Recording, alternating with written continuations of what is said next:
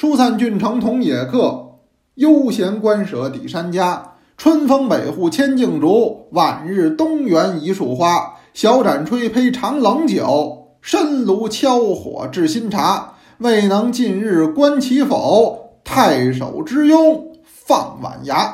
大家好，我是杨多杰，今天是二零二一年二月二十六号，欢迎您收听天天多聊茶。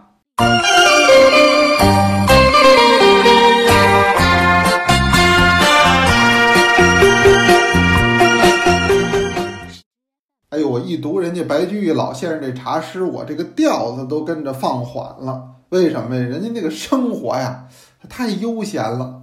实际呢是忙中有闲。您说谁没事儿啊？咱们都是普通人，那可不，你跟白居易比，咱都是普通人。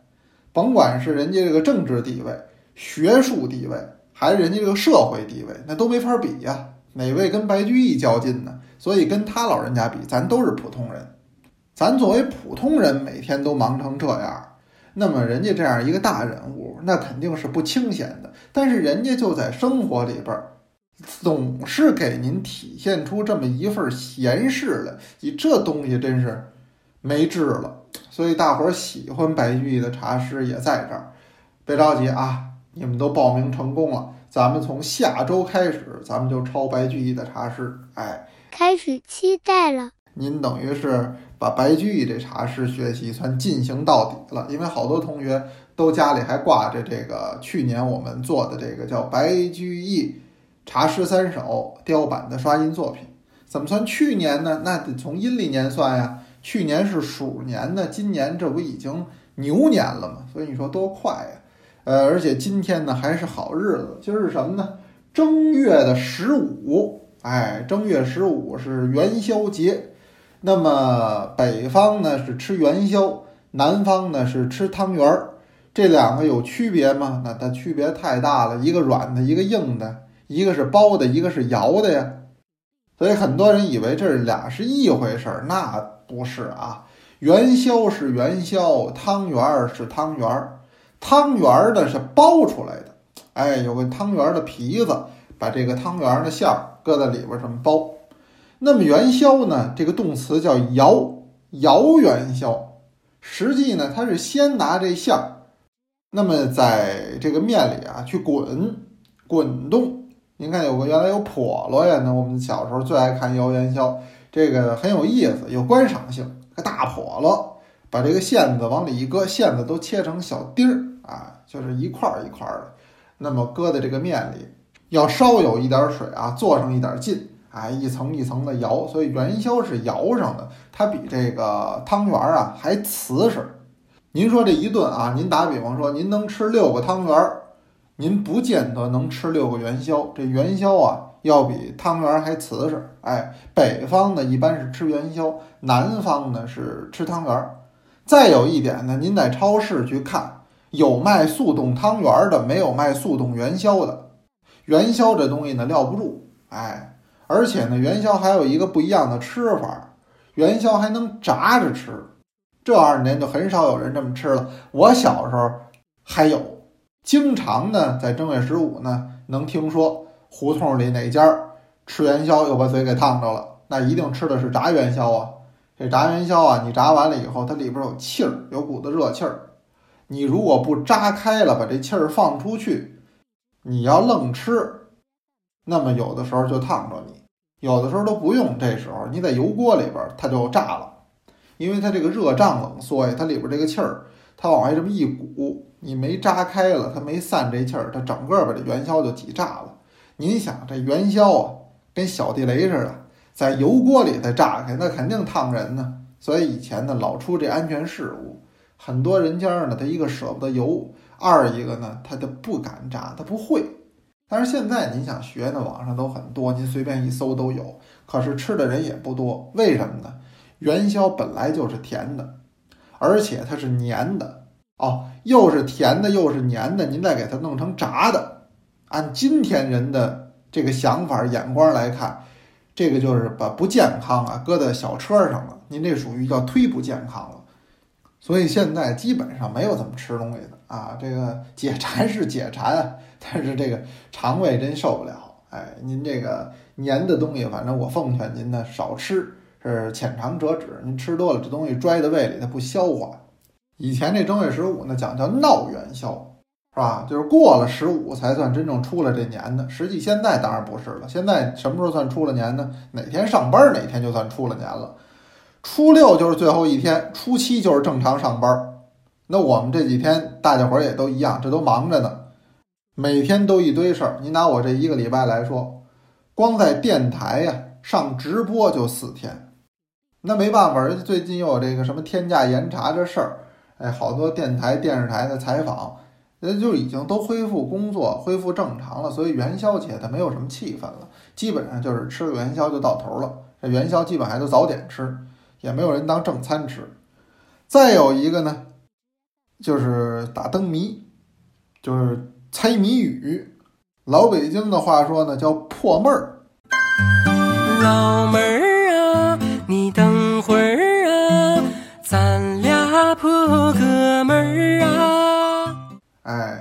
猜个闷儿，猜个闷儿就是猜个谜语的意思。嗯，这也是元宵节的一个传统活动。哎，这谜语实际倒是很有意思。呃，谜语是谜语啊，不是脑筋急转弯儿。这两者之间有重大的不同。传统的灯谜讲究是很多的，形式也有很多种。那么有文字类的，那么也有这个趣味类的，哎，有顶格的啊，有抽头的啊，那么就各不尽相同，都有自己的玩法。呃，最简单的来说吧，那就是打一物，是吧？那这就很简单，就是我说一东西打一东西。比如我跟您说一个哈，这个不是我说的，是赵恒先生跟我说的。赵先生跟我猜过这么一谜语，哎呦，这谜语我这辈子都记得住。你放心，我现在跟你说完了，你也记住了。这谜语叫什么呢？这谜语呢，既跟文化有关，还跟美食有关。哎，这谜语是这么说的啊，叫做马王堆的女尸。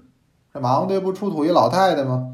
很多人都知道这长沙。哎，这是千年的这么一个老太太啊，西汉的，嗯，那么因为它这里边特殊的环境，它这不仅不朽，而且还保存了下来，这叫马王堆的女尸。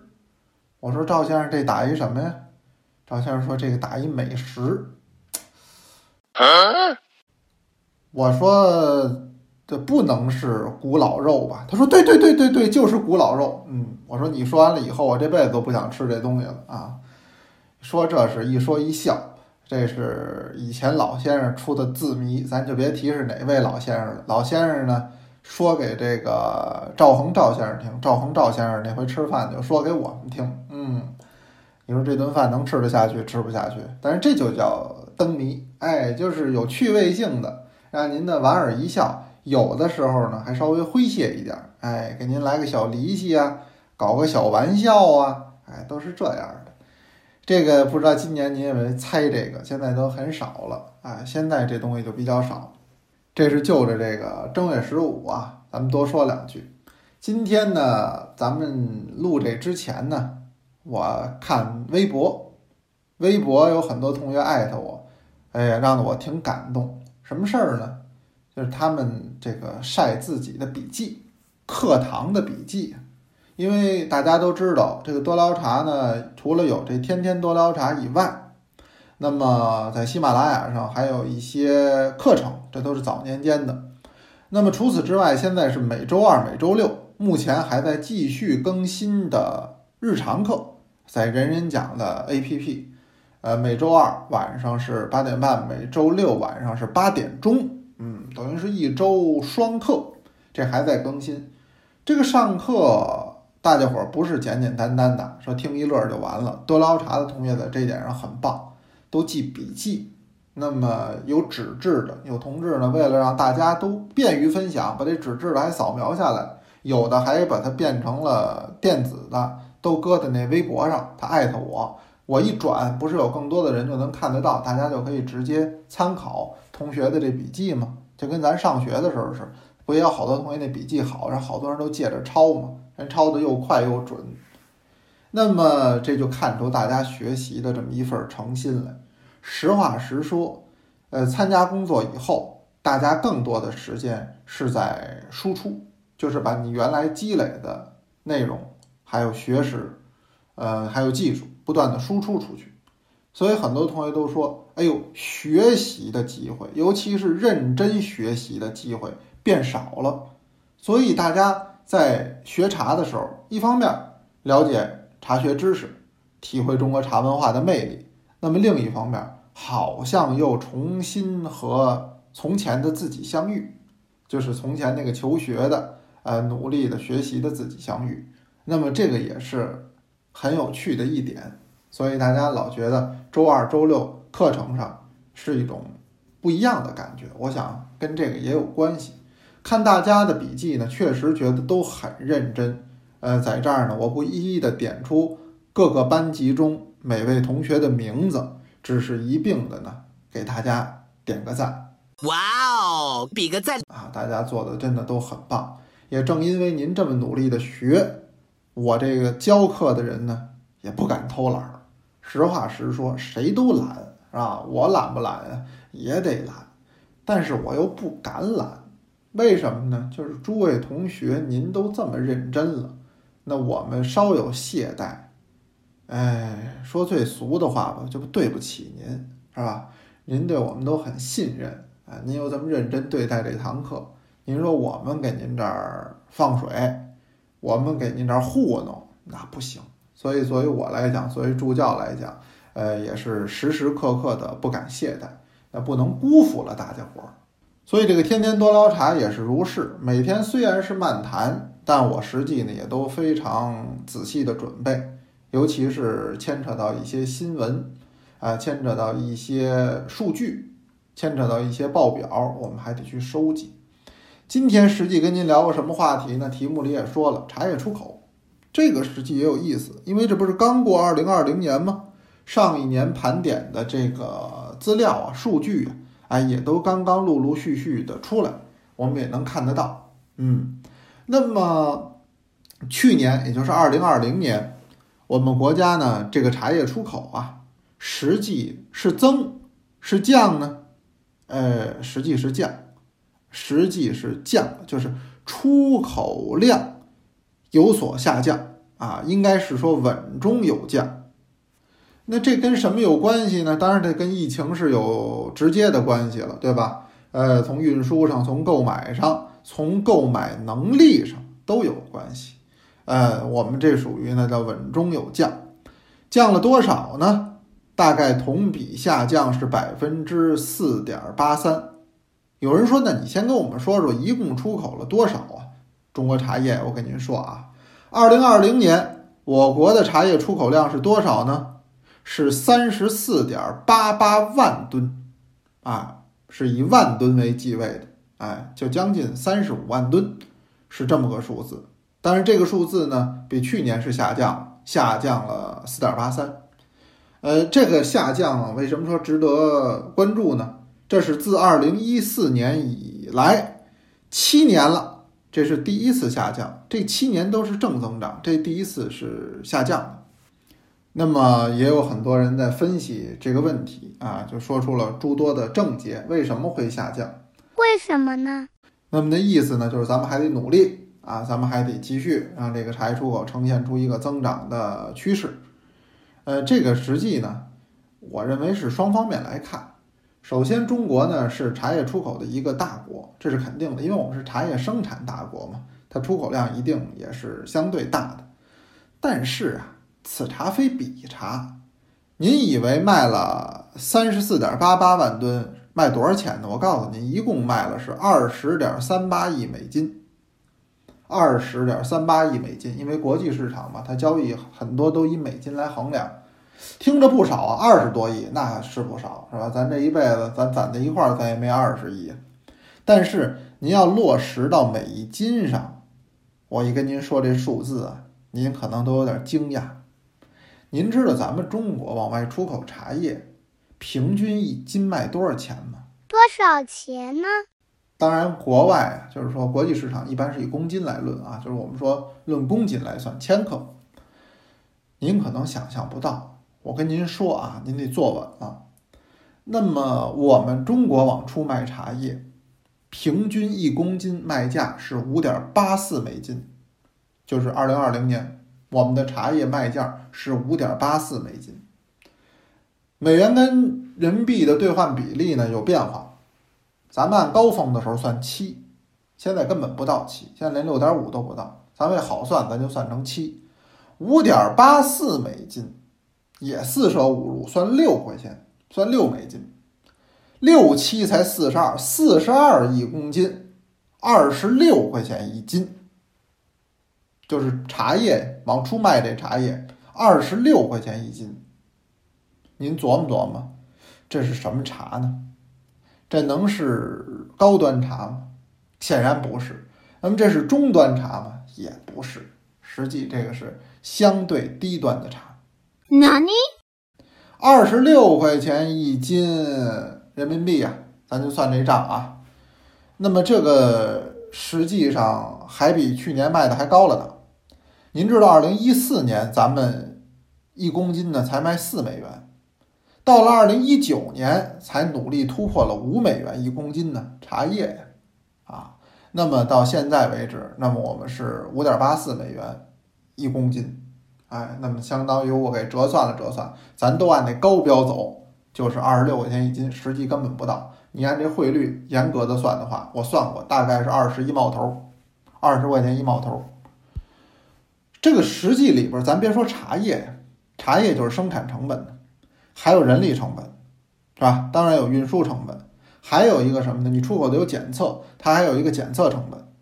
你把这些都算上，实际上，任何一个企业在茶叶贸易上，它的这个利润呢，都十分的有限，就是外贸上，利润都十分的有限。所以你再增长，实际这个意义也不是那么大。当然不是说没有意义。哎，它能够消化掉一些茶叶，带来一定的现金流，这是好处，但是利润是很微薄的。那么跟我们有竞争关系的，在出口上，一个是斯里兰卡、印度啊，包括肯尼亚，就这些国家。但我想呢，中国跟这些国家有一个重大的不同，就是我们有一个非常庞大的内销市场，我们中国人自己就喝茶，而且我们中国人自己重视茶，我们爱惜茶。我们中国人愿意喝好茶，所以实际上斯里兰卡我也去过，那么印度包括肯尼亚也一样，它的国内市场几乎是没有的，不能说完全消失，但是可以说不占有很大的比重。我们中国就完全的不同，所以您看这个外销啊，分您怎么看？您说有七年来首降，这个也不是什么忒大的事儿，要我瞧。因为我们中国茶叶的发展，应该说还是要走向一条精致的道路。我们中国第一有好的品种，第二有好的土壤，第三有好的技术，天时地利人和三者俱全，我们就应该生产出优质的茶叶，供给真正的爱茶人。我们对于这些相对比较低端的市场，我说。一定程度上就是需要让渡出来，那么要给斯里兰卡、给印度啊，或者是给肯尼亚，这个很正常，因为你不能干着两头甜，对吧？咱们要做的，我觉得还是做好中高端，哎，这部分服务好国内的爱茶人。如果真把咱们这国内十多亿的人口要是都喝茶，我说咱中国茶产业早就腾飞了，早就发展了。您不能真指着国外。您还是得指咱自己，而且要指咱自己特色的茶。实际在国外，那个每年呀，您知道卖什么茶卖的多吗？还是红绿茶多啊？红绿茶哎卖，其次呢是乌龙和花茶。今年这报表上我看呢，有一点还挺有意思。怎么了呢？就说哎呦，普洱茶的表现很厉害，普洱茶实现了大增长。你知道普洱茶二零二零年全中国致力往出出口啊，实现大增长的前提之下，卖出多少吨吗？卖出三千五百四十五吨，什么概念呢？咱们去年可一共卖了三十四万八千八百吨，普洱茶占三千五百四十五吨，连那个零头的一半都不到。它卖不出去。真正特色茶、高端茶，还有精品茶，都不是外销的一个真正的趋势。那么我们现在所做的这种相对二十块钱左右一斤的茶，实际呢，我们说还是算比较低端的产业模式。咱们其实老说产业升级，那么二十块钱一斤，坦白讲，企业利润空间大吗？非常有限，而且也存在着价格倒挂的情况，就是这种情况都有，您就可以想见了。所以我们说，今天中国茶产业，不是急于拓展海外的市场。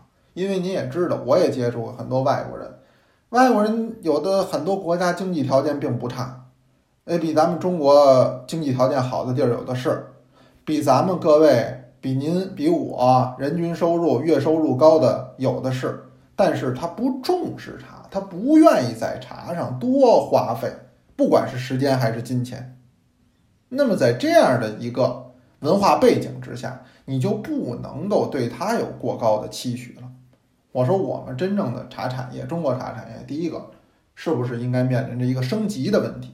第二个，还应该更加重视国内的市场，把国内的这种适合咱们老百姓喝的精品茶，这个质量搞上去，品种的丰富程度上加以扩大。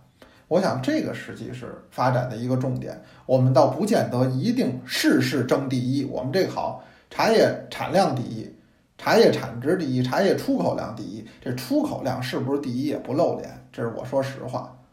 因为中国是世界上最爱茶的国家，中国人民是世界上最爱茶的民族，这是毋庸置疑的。超级喜欢的。比起英国，比起美国，乃至于比邻国日本，我告诉您，都强得多。咱们对茶的态度，对茶的热衷，对茶的痴迷，对茶的钻研。生活中和茶的这种依赖程度都是世界第一的，这一点他们比不了。从这一点来说，中国人才是有福之人呢。他真正体会到了茶之妙处，而且愿意和它产生更加亲密紧密的这个关系。中外饮茶之间这个差异性之大，这是一个大话题，以后有机会再跟您聊。今天只是借着茶叶出口稍有。降低的这个话题算个新闻吧，来跟您多说了这么几句。我不知道诸位您有没有跟外国人喝过茶，或者您有没有接触过哈？呃，您要有这有意思的小故事，回头您也跟我们多说。欢迎来分享。好了，咱们下面还是老规矩，得先听咱们同学给您读一首茶诗。今天是哪一位呢？那您先听啊。多聊茶四班，陈北京。Extraño a los antiguos mientras bebé son limpu. El molino de piedra, el aliviano y ondeaba. El polvo crujía y las flores de leche brotaban de primavera. No puedes beber té tan bueno.